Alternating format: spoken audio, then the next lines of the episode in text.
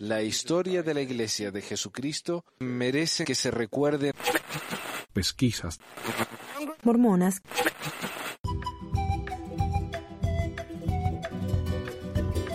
Hola a todos, bienvenidos a la nueva temporada de Pesquisas Mormonas. Les habla Manuel. Um, eh, empezando hoy, vamos a volver al formato viejo del programa en el que tengo varias secciones. Va a ser un programa más o menos largo, dependiendo de la cantidad de material que tengo y de las cosas que quiero hablar. Y ah, como me sugirieron, lo que voy a hacer es, voy a grabar segmentos más cortos en el programa en vez de tener uno bien largo y noticias más o menos cortas. Voy a tener un programa largo con segmentos cortos, entonces lo voy a ir, eh, voy a publicar el programa entero, que va a ser, eh, o sea, estilo programa de radio, que es lo que yo, lo que más me gusta a mí hacer, ¿no? Eh, y después, pero yo sé que entiendo que hay gente que no puede escuchar por más de 5 minutos sin que se le caiga el pelo, así que voy a cortarlo en segmentos breves, voy a poner el programa completo y los segmentos también breves para los que prefieran verlo así. El programa va a ser grabado cada dos semanas porque en la, en la semana del medio quiero trabajar en mi otro proyecto. También estoy trabajando, revisando el libro este de la vista de los hebreos que me han mandado. Eh, y hablando de libros, el libro de Pequeñas Mormonas ya está listo. Está publicado en Amazon. El ebook está a 2.99 creo por ahí. Y si lo compran de mi website, pueden comprarlo en ebook, pero también pueden comprarlo en PDF, también por $2.99. Y si se unen a Patreon por solo un solo dólar, eh, mi libro está ahí disponible para ustedes en PDF y también el libro de la, la traducción de la biografía de José Smith por su madre. Me parece un excelente documento histórico. Y cuando terminemos este, vaya a saber cuándo lo vamos a terminar. El de la vista de los hebreos también va a estar ahí. Así que Patreon, un solo dólar por, por, por mes, les da acceso a todas esas cosas. Y a, a, los libros, a medida que los voy arreglando, los voy escribiendo, los capítulos los voy a ir subiendo ahí también. Así que tienen acceso temprano a esas cosas. Quiero, y hablando de patrones, quiero agradecer a nuestros nuevos patrones, Carlos, Chris, Joy y Horacio. Y a todos los que alguna vez me ayudaron de alguna u otra manera. El tema de hoy es acerca de la nueva política de la Iglesia con respecto a los hijos de los LGBT y lo que nos dice eso sobre la, la afirmación de los profetas de que son eso, de que son profetas. Porque me parece que hay un problemita ahí con esa afirmación basado en todo esto que ha pasado con los hijos de los LGBT.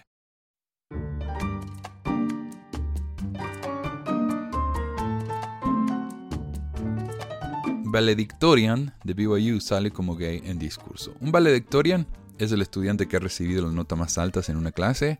En BYU, el valedictorian del Colegio de Ciencias Políticas, Matt Easton, dio un discurso en el que salió del closet en frente de un grupo enorme de mormones fieles. El resultado fue bastante interesante. La noticia fue tan inédita y se hizo tan viral que cuando uno busca el nombre de este muchacho en Google, las primeras dos páginas de resultados son de fuentes como CNN, el Washington Post, CBS News, People Magazine, Fox News, Bloomberg, etc. Recién al final de la segunda página empieza a aparecer los resultados de medios de Utah. Un reporte típico sobre la noticia dice, se necesitan agallas para salir del closet frente a tus amigos y familiares. Matt Easton hizo un poco más que eso. Salió frente a una multitud llena de graduados en una universidad mormona. El valedictorian optó por hablar sobre su sexualidad durante su discurso de convocatoria en la Universidad Brigham Young y dijo que era importante compartirlo tanto para mí como para la comunidad LGBTQ en BYU. Hoy me presento ante mi familia, mis amigos y mi graduación para decir que estoy orgulloso de ser un hijo de Dios gay, dijo Easton en su discurso. El comportamiento homosexual es inapropiado y viola el código de honor, dice la política de la universidad. El comportamiento homosexual incluye no solo las relaciones sexuales entre miembros del mismo sexo, sino todas las formas de intimidad física que dan expresión a los sentimientos homosexuales, como agarrarse de las manos, darse un besito, ese tipo de cosas.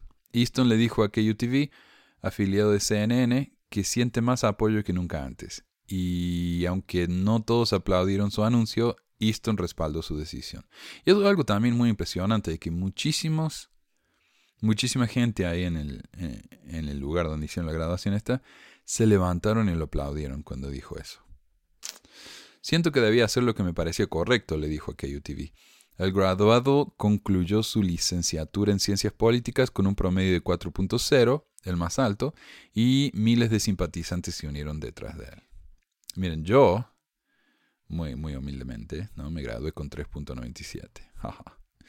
Ah, pero a pesar de que me parece increíblemente importante que un joven tenga el valor de ser la cara de muchos otros jóvenes que tienen miedo de admitir en público quiénes son, por miedo a las repercusiones, lo que me parece aún más importante es la reacción de los miembros de la iglesia. Cuando el Desert News, el diario de la iglesia, publicó algo sobre el tema, miembros santos dejaron estos comentarios. Uno dijo, ¿por qué se considera heroico cuando salir es tan común en nuestra sociedad actual? O sea, viste, minimizando lo que hizo este muchacho. No me dedico a juzgar a nadie ni a sus acciones de vida, así como espero que no me juzguen a mí. Sin embargo, este no era el momento adecuado para hablar sobre preferencias sexuales. Y él dice, yo no juzgo, no quiero que me juzguen, pero las preferencias sexuales son algo de lo que no se habla en público, por favor, qué asco. Sin embargo, graduarse con un título es algo de lo que uno debe estar orgulloso. Parece que fue más allá y está absolutamente orgulloso de sí mismo. ¿Ok? Suena increíble, pero al venir a apoyar a un ser querido al recibir su título y que mis hijos pequeños sean introducidos al tema de la homosexualidad, sin que yo pueda hablarles primero, no está bien. Iu. No es el momento adecuado, es el lugar equivocado. No entiendo por qué esto está bien. Y esto es algo que estoy escuchando de varios miembros de la iglesia sobre las realidades de la vida. Los miembros tienen miedo de que sus hijos se enteren de que la homosexualidad existe y que es algo absolutamente normal, de que su profeta fundador practicó la poligamia y por lo tanto no quieren que escuchen nada sobre el tema, etc. ¿Por qué es tan horrible que los niños sepan que la homosexualidad existe? Tal vez porque personas como esta no pueden pensar en la homosexualidad fuera del contexto de lo que pasa en la cama mi hijo ha sabido que los homosexuales existen desde que tiene uso de razón y no se ha convertido en, un pervertido, no ha ido a violar a la gente en la calle, no tiene problemas mentales, ni nada de eso. Y al saber de todas estas cosas, no, mi hijo mm, no se ha vuelto homosexual, se ha vuelto una persona mucho más tolerante. El otro día vino a casa preocupado, ¿no? mi hijo, porque los chicos en la escuela estaban usando su nombre para burlarse de los gays tiene un nombre que en inglés, si uno lo dice de cierta manera, suena como, como eso, ¿no? Y en lugar de ofenderse por la implicación de que él era homosexual, me dijo, papá, no me gusta que los chicos están usando mi nombre para ofender a la gente gay. Eso para mí es mucho más importante que, que el, ya esto lo digo entre comillas, que los oídos de los niños sean ensuciados con conceptos tan feos e impuros. Los chicos en la escuela de mi hijo saben lo que es un gay, a pesar de que tienen 7, 8 años. La diferencia es que al haber hablado con mi hijo desde siempre, él sabe que no es nada malo, no es un insulto y no es un chiste. Entonces decir, oh, pero yo estaba con mis hijitos y vos hablaste de la homosexualidad y yo no hablé con ellos sobre eso, le, ensuciaste los oídos. Nah, tus hijos saben lo que es. Y lo, lo más probable es que están en la escuela burlándose de otros chicos de que son gays. Así que no, no se vengan a hacer los, los ofendidos y perseguidos. Alguien más dijo, ¿Por qué? No quiero ser grosero ni ignorante, pero ¿por qué hablar ante una multitud y anunciar tus preferencias sexuales en una graduación? Me gustan los gays que conozco. Simplemente no entiendo por qué esto es aplaudido. Ciertamente fue valeroso, y tal vez eso es lo que aplaudimos aquí. Pero a la gente realmente le importa que sea gay. Es algo a lo que ahora le rendimos homenaje. Esta noticia es bastante oscura, esta y la que viene. Así que les pido disculpas. Pero es, es lo que tenemos. El problema, primero que nada, el problema de la pornografía infantil en Utah. Este es un artículo nuevo, ha sido resumido por brevedad y para censurar las partes más gráficas. esto es de ABC 4, el canal local de noticias. La pornografía infantil es sin duda uno de los crímenes más horribles que uno puede cometer contra un niño inocente. El crimen está aumentando rápidamente en Utah y las víctimas son cada vez más jóvenes.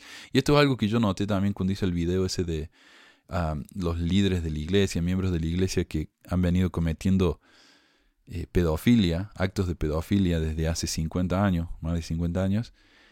Y la iglesia como que los defiende, no los denuncia, no hace nada y había gente abusándose de bebés. O sea, es espantoso esto.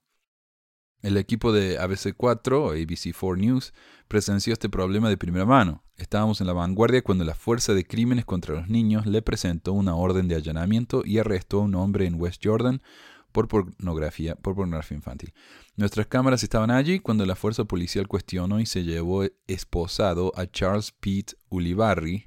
Oh, Él estaba bajo sospecha de subir una enorme cantidad de material de abuso sexual infantil a su cuenta de Dropbox 6.483 fotos y videos, todos de ellos conteniendo imágenes perturbadoras de niñitas forzadas a realizar actos sexuales. Y para los que dicen que ah, los pedófilos son homosexuales.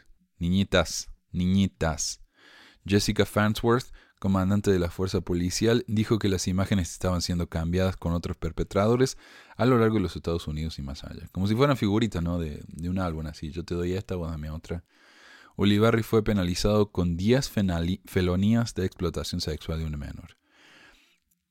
Los agentes de la fuerza ganaron la batalla la noche que arrestaron a Olivarri, pero muchos en las fuerzas policiales sienten que están perdiendo la guerra contra la pornografía infantil. Esto no es ni la punta del iceberg de lo que vemos allá afuera, dijo Shelley Kudrow, directora de la sección de justicia familiar en la oficina del fiscal general. El equipo de Kudrow revisa los casos traídos por la fuerza policial y presenta cargos criminales. Nuestro equipo de noticias obtuvo los documentos de la corte de 42 hombres de Utah arrestados y traídos al sistema judicial del estado desde enero hasta ahora. Todos los hombres fueron acusados de varios crímenes, incluyendo la explotación sexual de un menor. Tal vez vayan a la cárcel por un tiempo, pero no irán a la prisión, dijo Kudrow. A pesar de los horribles crímenes cometidos contra niños, muchos otros acusados solo reciben una cachetadita en la mano. Jordan Kappener fue encontrado culpable de distribuir y bajar pornografía infantil. Un juez lo sentenció a solo 60 días en la cárcel. Jeremy Packett fue acusado de mirar y distribuir pornografía infantil y solo sirvió 30 días en la cárcel. Otro hombre, Peter McKee, fue arrestado por reunirse con quien él pensó que era una niña de 13 años. Los documentos presentados afirman que quería tener sexo con ella. McKee sirvió 30 días en la cárcel. Es difícil hacer un caso por sentencias más duras cuando los jueces federales piensan que las eh, sentencias son demasiado largas. Según una encuesta de la Comisión de Sentencias de los Estados Unidos, 71% de quienes respondieron creen que el mínimo mandatorio recibido por pornografía infantil es demasiado largo quienes están en la vanguardia luchando contra el problema de la pornografía infantil continuarán arrestando y rearrestando a quienes cometen y perpetúan el crimen inmencionable contra los inocentes y vulnerables. Dicen siempre que estén en libertad condicional y que no han actuado, pero el 90% de ellos fallan en sus entrevistas de salida, en sus pruebas de detector de mentiras. Están ahí afuera volviendo a cometer crímenes y cada vez hay múltiples, múltiples víctimas, dijo Kudrow. Entonces, cuando uno tiene pornografía infantil, miles de, fotos y videos de pornografía infantil en su computadora, cuando uno se encuentra con una niña para tener sexo, 30 eh, días de cárcel. Mientras que en Utah, si uno tiene una bolsita de marihuana, eh, vaya a saber si va a la cárcel por toda la vida. Para concluir, yo quiero agregar que en Utah uno de cada cinco niños es abusado o abusada sexualmente, con varios puntos por encima del promedio nacional. Y me van a decir, sí, pero en Utah eh, hay muchos no mormones. Es sí, el 60% de Utah es mormón. Pero no me van a decir que solo el 40% de la población que no es mormón están cometiendo tantos actos de abuso que ese solo 40% es más alto que el promedio nacional. No, hay una cantidad enorme de mormones cometiendo estos crímenes. Entonces que me digan que la iglesia es un hospital donde nos vamos a curar. Sí, bueno, es un hospital que nos enferma más que antes. Ah, ok, la diferencia de abuso entre niños y niñas es casi inexistente. Casi la mitad de las víctimas son varones, la otra mitad niñas. Esto está en pcautah.org. Si alguien ve o escucha o sospecha un caso de abuso, ya sea sexual, psicológico físico, por favor hagan algo. No lo dejen pasar. Y si algún obispo de casualidad me está escuchando, en lugar de llamar a los abogados de la iglesia, Llamen a la policía. Es su responsabilidad como humano. Me han mandado una noticia de Diario Las Américas. No estoy seguro de dónde es este diario. Pero dice, Estos son los 10 estados con los índices más altos de suicidio en Estados Unidos. Y adivinen dónde está Utah. Número 5. Eh, número de muertes, 620. No solamente eso, eh, la principal causa de muerte entre adolescentes en Utah es el suicidio. O, sea, piensen en eso. Más chicos mueren en Utah porque se suicidan que de accidentes, enfermedades, cáncer, lo que sea. Más chicos mueren matándose. Chicos. ¿Por qué es eso? Yo sé, hay, muchas causas, ¿verdad? Eh, me hablan de la altura. Eh, Utah tiene una altura tan, una elevación tan alta que eso causa depresión y suicidios. Puede ser. Puede ser. Pero, ¿qué más? Eso no puede ser la única razón porque muchos otros estados también tienen una elevación así tan alta y no tienen el índice de suicidios de Utah. Entonces tiene que haber alguien más. Algo más. Y tal vez tiene que ver con, con el tema que vamos a hablar hoy, ¿no? Acerca de esto de los chicos de LGBT. La política de los chicos de LGBT en la iglesia.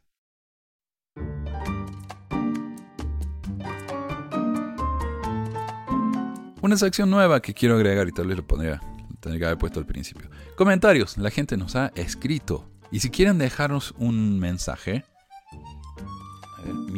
me pueden dejar un mensaje de voz para el programa. Mi número de WhatsApp es 1 385 244 0764. 1 385-244-0764, número acá de los Estados Unidos. Llamen, dejen mensajes, eh, preguntas, comentarios, insultos, yo los pongo acá en el programa. Eh, me encantaría escuchar de ustedes. Me mandan mucho, pero no tengo permiso de publicarlos todavía, así que mejor no. Estos comentarios no son de algún tema en particular, son solo comentarios que encuentro interesantes por alguna razón u otra. Arturo dijo, yo entré al templo de Lima en el 86 y sí había el juramento de muerte, sí se revelaba la ceremonia. Gracias Arturo. Evelyn dijo, nunca llamarían a un apóstol latino, burlándose ¿no? de que hay un apóstol brasilero. Y sí, llamaron a un apóstol latino, no un hispanohablante, sino un brasilero, lo cual me parece fantástico agregamos un poco de color a la cosa, ¿no? Y de representación, mi comentario de que nunca iba a haber un apóstol latino fue una simple observación de cómo en el pasado, cada vez que tuvieron la oportunidad, no lo hicieron. Yo nunca dije ser un profeta, solo un comentarista, y los comentaristas a veces nos equivocamos. Jesús dijo, dígame, un homosexual que no haya tenido problemas en toda su vida, en toda su vida por mínimos que sean. Eh, sí, Jesús, eh, los homosexuales tienen problemas en la vida, principalmente a causa de gente como vos. Alguien dejó un comentario en el blog acerca de mi, mi ah, artículo sobre Morón y este tiene muchos comentarios. Eh, me dijo, ¿en serio? Todo junto, ¿en serio? ¿Eres letrado? Sí, sí soy letrado. Bien, profetizo a cerca de ti el mismo Maestro Jesucristo. Ah, tantos títulos de letrado y aún sigues siendo un ignorante. Moroni fue un gran hombre de Dios, te guste o no, y aplica el versículo que citaste porque veo que sí leíste el libro de Mormón, lo trataste de entender, pero veo que no lo comprendiste. Sí, en verdad, en verdad os digo que si todos los hombres hubieran sido y fueran y pudieran ser como Moroni, he aquí los poderes mismos del infierno se habrían sacudido para siempre. Sí, el diablo jamás tendría poder sobre el corazón de los hijos de los hombres. Amigo, te metiste en un gran lío al tratar de desacreditar el l, libro de Mormón. Ja ja ja ja ja ja ja ja ja ja ja ja ja ja ja ja ja Sí que eres iluso. Ja ja ja ja ja ja ja ja. Ah, sí. Y no se hace ningún culto a nadie sino a Dios el Padre, al Hijo y al Espíritu Santo nada más. A ellos se les hace culto. Eh, gracias, Anónimo, muchas gracias. Leonida dijo, si hubo una mujer de José Smith maltratada y violentada mentalmente, espiritualmente y hasta física, poliandria, todas lo estuvieron. Esto me lleva a analizar y preguntarme cuántas mujeres e hijos de este individuo murieron a edades tempranas. Es hoy ya muy conocido que cuando se maltrata hacia personas, algunas en la desesperación e impotencia de no haber eh, cómo solucionar su vida, cometen suicidio. Y también ya he estudiado y documentado que las personalidades psicópatas y narcisistas llevan y conducen a las personas a hacerlo. En pocas palabras, matan a personas lavándose las manos. Eh, es verdad, Leonida, lo bueno, la suerte de estas mujeres es que cuando, como José Smith se murió joven, ellas fueron y se casaron con otros hombres y tuvieron una vida más o menos normal. Excepto las que se casaron con Iversi Kimball y con Brigham Young. Esas sí tuvieron una vida muy, muy difícil. Pero algunas de ellos también los dejaron y se casaron con otros hombres de una manera más normal. Sonia dijo, ¿qué gana este hombre tratando siempre de hablar mal de la iglesia? Si no pretenses, ya quédate callado, la iglesia no enseña nada malo, al contrario enseña que seamos buenos con el prójimo. Y entonces ella me, me dice eso, diciéndome que ella en la iglesia aprende a ser buena con el prójimo. Leonida comenta otra vez, dice, solo Alguien con personalidad psicópata o narcisista es capaz de hacer tanto daño a todas esas mujeres y niños. Esas mujeres deben estar más que lavadas del cerebro. Creo que está hablando acá de eh, las mujeres eh, que están en la iglesia de la, fundamentalista, ¿no? de los polígamas, ahí en Colorado, Colorado City. Estas mujeres deben estar más que lavadas del cerebro, no las dejan asistir a escuelas públicas ver televisión, internet, revistas, están en un pequeño mundo donde no conocen más. Ojalá escuchen su corazón porque seguro que saben que hay algo que no está bien y puedan salir de ese círculo de miedo seguramente. Y yo tengo una, bueno, no, no, no puedo decir que son amigos, son conocidos. Eh, una familia entera, ¿no? Que, se salió de, de, la fundamentalista y viven todos juntos. Eh, la cosa con los fundamentalistas es que ellos aprenden, los hacen trabajar en construcción. Así es como gana plata la comunidad de ellos, eh, trabajando en construcción y son muy exitosos. Y esta familia se fue de ahí y ahora eh, el hombre trabaja en construcción y les va bastante bien. Y tiene una casa hermosa, ¿no? Y, yo veo que los chicos, a los padres, por ejemplo, le dicen madre y padre. Madre, padre. Es muy extraño para mí. Eh, eh, nos reunimos una vez a jugar un juego de cartas, no sé qué miércoles era. Y no sabían, no sabían cómo se jugaba y, como que uno se daba cuenta que ellos tenían vergüenza, ¿no? Porque nunca habían jugado esas cosas, no sabían cómo funcionaba. Y era bastante triste, era bastante triste. Pero hay, hay esperanza para esa gente. Arturo dice, y falta un programa donde Manuel hable de las enfermedades genéticas que se derivan de la poligamia. Hay casos en Utah y le pregunta si el dios mormón dio autorización de la poligamia, porque hay casos de enfermedades genéticas en las familias que vienen de la misma poligamia que Dios permitió. ¿Acaso Dios no sabía de las consecuencias genéticas? Y yo pensé que había hecho un programa sobre eso. Tal vez lo que hice fue un, audio en el podcast. Ah, no estoy seguro, pero yo definitivamente hablé sobre esto. Se llama Los frutos podridos del mormonismo y habla acerca de cómo eh, algunas ramas fundamentalistas eh, son los chicos nacen completamente deformes o incluso entre los Kingston, que es un grupo tan cerrado y se casan entre ellos, eh, los chicos nacen como masas de plasma, ¿no? es horrible. Bruno dice, una vez me dijeron, ¿quién, ¿qué fue ese tal José Smith? ¿Qué estudió? ¿Qué hizo a lo largo de su vida profesional? ¿Por qué tanto hablan de él si no fue nada más que un simple campesino. Primero dicen que no fue una persona de alto estatus social, una persona sin estudios y que fue un campesino, y ahora sí dicen en este video que estaba acostumbrado a alquiasmo. Yo pienso y creo que esas personas que hacen tropezar a otras por falta de fe y incredulidad tendrán su buena parte, ya que hacen tropezar y se enfocan por hacer caer a otros que no tienen una fe firme pero bueno tanto por un campesino, si ese campesino llamado José Smith, el cual ha sido un profeta de Dios. Ah, un par de cosas. Eh, sí, José Smith estaba acostumbrado al quiasmo porque leía la Biblia, y la Biblia está llena de quiasmo. Eh, es así de simple. Ah, segundo, me dicen aquí que yo estoy condenado porque yo hago que la gente tropiece en su fe. Eh, si la gente tropieza en su fe por escucharme a mí, fantástico. O sea, eso no es una crítica. Ellos me lo dicen a mí como si yo todavía creyera en la iglesia y me hicieran querer creer que lo que estoy haciendo es algo dañino. No, irse de la iglesia para mí es una gran cosa. Y a pesar de que mi intención no es que la gente se vaya, o sea, mi intención es informar si se quieren ir, que se vayan. Pero si la gente se va de la iglesia porque aprenden cosas que no sabían y se dan cuenta que no es lo que le habían enseñado y se quieren ir, buenísimo, buenísimo. La fe, en mi opinión, la fe en la iglesia mormona no ofrece ninguna ventaja, no es una virtud, no es algo que uno debe eh, buscar. Y sí, a José Smith era un campesino y muchos hablamos de él, pero hay muchos campesinos de los que hablamos eh, y que han hecho cosas buenas por la humanidad, como, como yo le dije a este hombre, como Abraham Lincoln.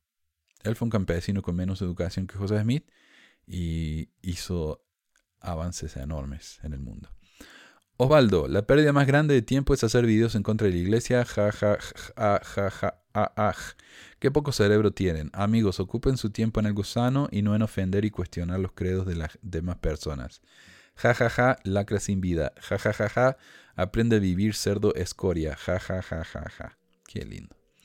Y P. Quesada dijo, escuché esta historia del sapo, o de un video que hice yo acerca de... ¿Viste la historia esa que nos enseña la iglesia? Que si uno pone un sapo en una olla de agua caliente, el sapo va a saltar.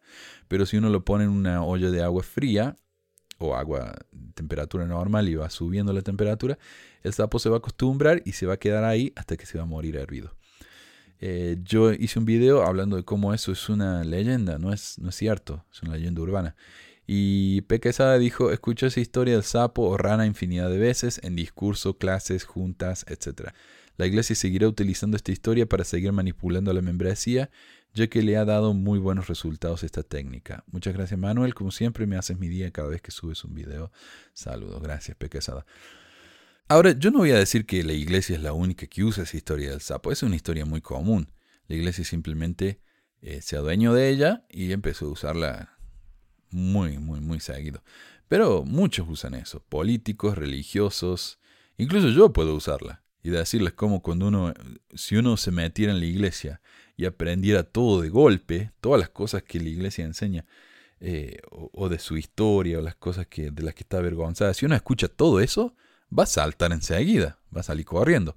Pero si uno entra y solamente le hablan acerca de cómo las familias pueden ser eternas, y qué lindo que ir a las reuniones, hacer las fiestitas eh, de barrio y uno de a poco, de a poco va aprendiendo todo eso, es como que le van subiendo la temperatura de a poco y cuando uno se da cuenta, se murió.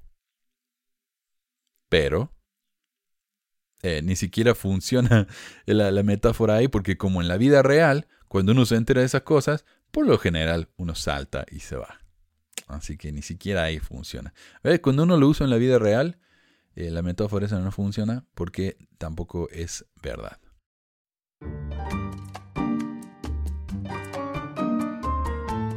Cambios en la política de la iglesia. Antes de la última conferencia, no lo anunciaron en la conferencia, lo dijeron justo antes. Eh, que los hijos de los LGBT van a poder bautizarse otra vez. Este fue un cambio de política que se hizo dos años y medio después de que se anunció la, política. Hijos de LGBT no pueden bautizarse más en la iglesia, no pueden recibir bendiciones eh, de nombres, de bebés, nada de eso. Dos años y medio después cambiaron. Miércoles, ¿qué, cómo cambia de, opinión Dios, ¿no? Tan rápido. Y yo tengo varios comentarios acerca de esto. Primero que tenemos que aprender en la iglesia lo que se dice, lo que es una diferencia entre política y revelación. Dicen que esto de los bebés, de los hijos de LGBT, fue una política. Ahora que lo quieren cambiar, dicen que fue una política. Una política puede cambiarse. Por ejemplo, eh, en la iglesia hay que usar camisa blanca. Ok, eso no es una doctrina, es una política. Eh, los chicos tienen que ir a la misión a los 18. Eso no es una doctrina, es una política, porque uno puede ir a la misión a los 19, a los 20, 21. Entonces, cuando uno dice que es una política, es algo administrativo, no espiritual. Entonces, una política puede cambiarse. El problema es que Nelson dijo que esto no era una política, que era una revelación, que era la voluntad de Dios, no una cosa administrativa. Entonces, doctrina o política. Eh, con respecto al cambio, la primera presidencia dijo, este cambio en política, en política, viene luego de un extenso periodo de consejo entre los hermanos del quórum de los doce apóstoles, unidos en oración para entender la voluntad del Señor. Eh, pero no, no es una simple política. En Hawái, en enero del 2016, unos dos meses, tres meses después de que se anunció esta supuesta política, Nelson dijo en un discurso, este proceso profético fue seguido en 2012 con el cambio de la edad mínima para los misioneros y otra vez con las adiciones recientes al manual de instrucciones, consecuentes a la legalización de matrimonios del mismo sexo en algunos países. Llenos de compasión por todos y especialmente por los niños, luchamos extensamente para entender la voluntad del Señor con respecto a este asunto. Siempre conscientes del plan de salvación de Dios, consideramos incontables permutaciones y combinaciones de posibles escenarios que pudieran presentarse. Nos reunimos repetidamente en el templo en ayuno y oración y buscamos mayor dirección e inspiración. Y entonces, cuando el Señor inspiró a su profeta, el presidente Thomas S. Monson, a declarar la mente y la voluntad del Señor, cada uno de nosotros durante ese momento sagrado sentimos una confirmación espiritual. Fue nuestro privilegio como apóstoles el sostener lo que le había revelado al presidente Monson. La revelación del Señor a sus sirvientes es un proceso sagrado. Primero que nada, Nelson admite que la supuesta revelación fue consecuencia de la legalización del matrimonio del mismo sexo.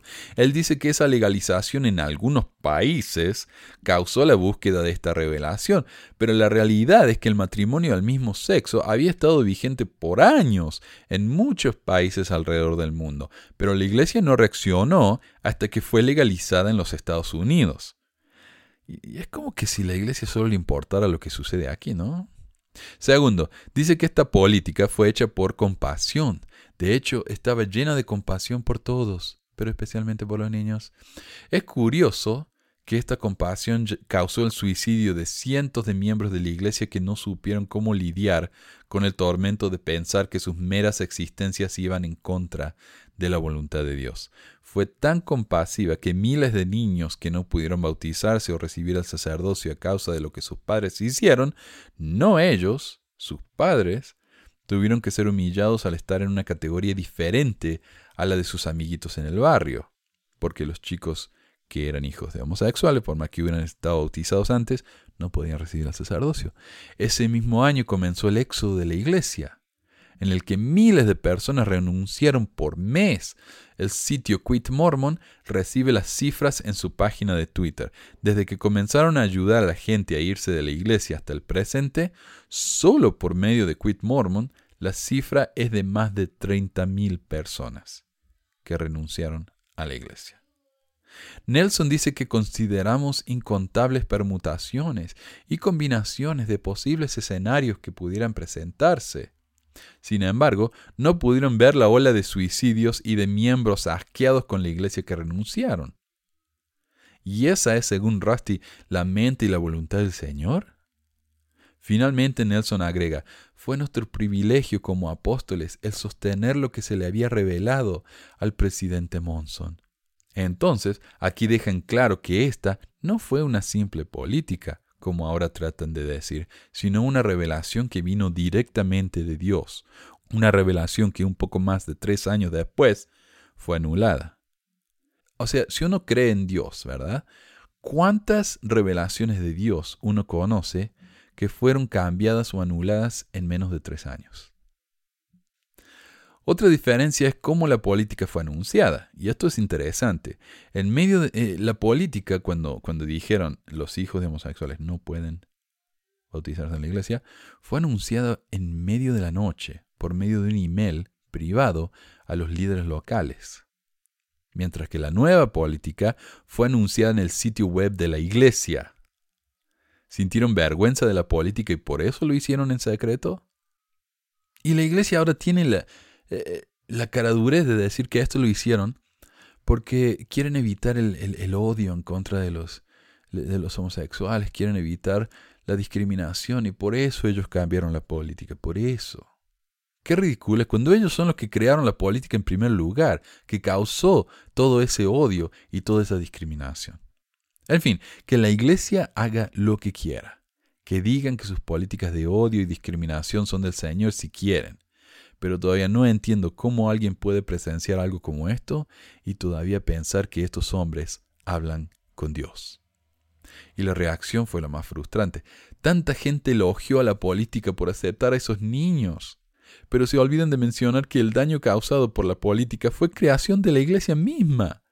Es como si el Elder Oaks quisiera recibir crédito por levantar a un chico de la calle, un chico que fue golpeado por un auto, llevarlo al hospital, pagar por los gastos, sin mencionar que él fue quien golpeó a este chico a propósito, no solo eso, sino que después de, de, pasarle por encima, retrocedió y volvió a golpear una vez más, y cuando la gente comenzó a gritarle por ser tan bestia, entonces lo levantó y lo llevó al hospital.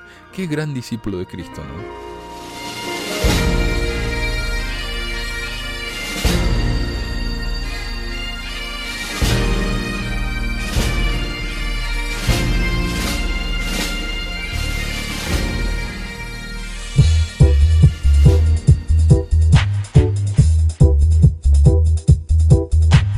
Gracias por escuchar esta edición de Pesquisas Mormonas. No se olvide de visitar nuestro website en pesquisasmormonas.com o pesmor.com y nuestro blog en pesquisasmormonas.org o pesmor.org.